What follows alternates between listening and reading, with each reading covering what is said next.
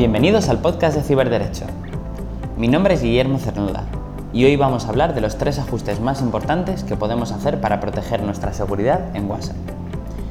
Esta aplicación es una de las más utilizadas en todo el mundo y nadie discute las innumerables ventajas que tiene, pero como cualquier otro servicio tiene también algunos inconvenientes y algunos problemas que a veces pueden volverse en nuestra contra por culpa de contactos molestos que nos acosan o que controlan nuestras conversaciones.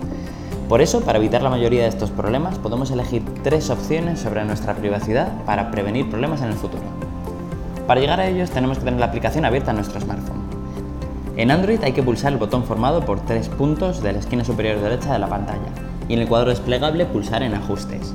En iOS tendremos que pulsar directamente la opción de Ajustes de la esquina inferior derecha. Desde Ajustes en ambos dispositivos el camino para llegar a las opciones de seguridad es el mismo. En esta pantalla de todas las opciones disponibles tenemos que pulsar en Cuenta y una vez hayamos llegado a la pantalla de Cuenta tendremos que pulsar en Privacidad, donde llegaremos a la pantalla que tiene los ajustes que buscamos.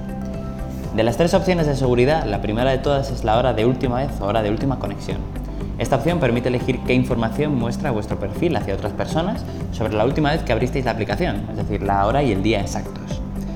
Si no restringimos esta opción, cualquier contacto puede controlar cuántas veces una persona se conecta a WhatsApp y a qué horas del día. Se puede elegir mostrar esta información a todos los usuarios, a ninguno o únicamente a vuestros contactos.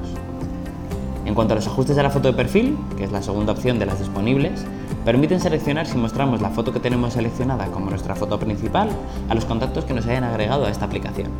Aquí también se puede elegir mostrar a todos, a ninguno o solo a vuestros contactos y si no se tiene restringido puede ocurrir lo mismo que para los ajustes de la última conexión. Por último, en cuanto a los ajustes sobre el estado, que son las frases que WhatsApp permite escribir para mostrar en el apartado contactos y en el perfil al resto de usuarios de la aplicación, se puede restringir de la misma forma a todos, a ninguno o a vuestros contactos.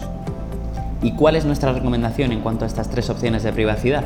Lo más recomendable es seleccionar siempre como mínimo la opción de mis contactos, para evitar que personas que nos tengan agregadas a su agenda del teléfono puedan ver nuestra actividad o nuestras fotos sin que nos enteremos. Pero dependerá sobre todo del uso que hagáis de vuestro teléfono y de los contactos de vuestra agenda a los que no deseéis mostrar vuestra información. Lo más importante al final es conocer que existen estas tres opciones y saber que se pueden aplicar siempre que queramos. Para más información no dejéis de consultar ciberderecho.com y seguir nuestra cuenta oficial en Twitter y Facebook. Nos vemos en el siguiente capítulo.